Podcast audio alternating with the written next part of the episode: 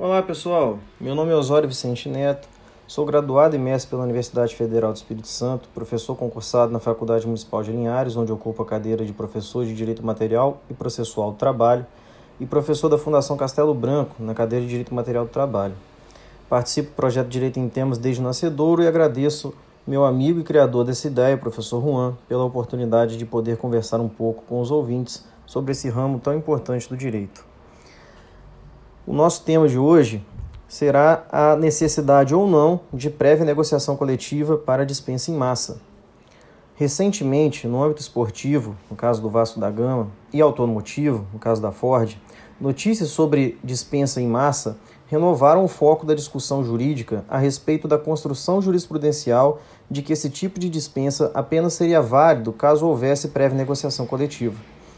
A dispensa coletiva constitui cessação simultânea de grande quantidade de contratos de trabalho por motivo singular e comum a todos, ante a necessidade de um ente empresarial reduzir definitivamente o quadro de empregados, presentes razões de ordem econômica e financeira.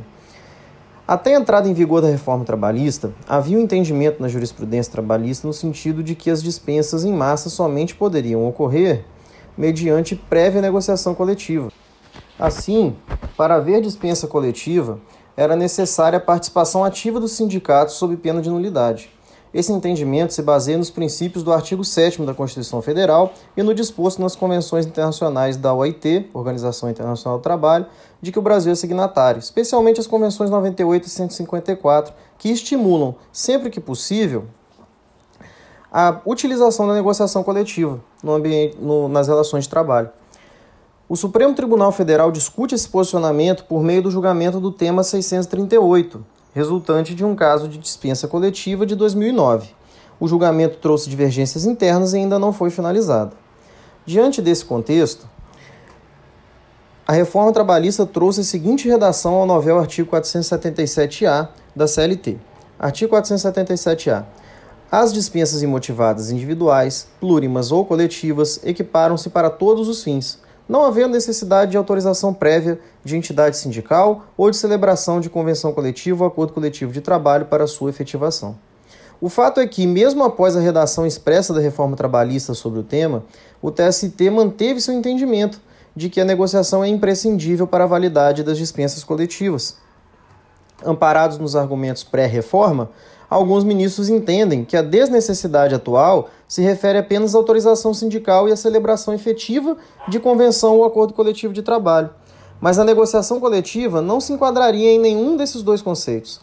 Como a convenção e o acordo coletivo são instrumentos que resultam da negociação coletiva quando esta é exitosa, alguns ministros entendem que o gênero negociação continua a ser exigido, já que nada mais é do que a manifestação da autonomia da vontade negocial que envolve os sindicatos dos trabalhadores e os sindicatos dos empregadores ou as empresas. Como nem toda negociação necessariamente vai levar ao êxito de se formarem os instrumentos de convenção ou acordo, percebe-se que os conceitos não se confundem. Assim, embora não seja necessária autorização do sindicato dos trabalhadores ou a existência de convenção ou acordo coletivo, ainda remanesceria a necessidade de pelo menos se tentar a negociação, ainda que infrutífera. Em sentido diverso, tem-se a recente decisão no caso do Vasco da Gama, em que o ministro relator do TST ressaltou o texto da reforma trabalhista, especialmente na parte que menciona a equiparação das dispensas individuais às coletivas. De acordo com o ministro, se não se exige sequer negociação coletiva para as dispensas individuais, também não se poderia exigir para as coletivas.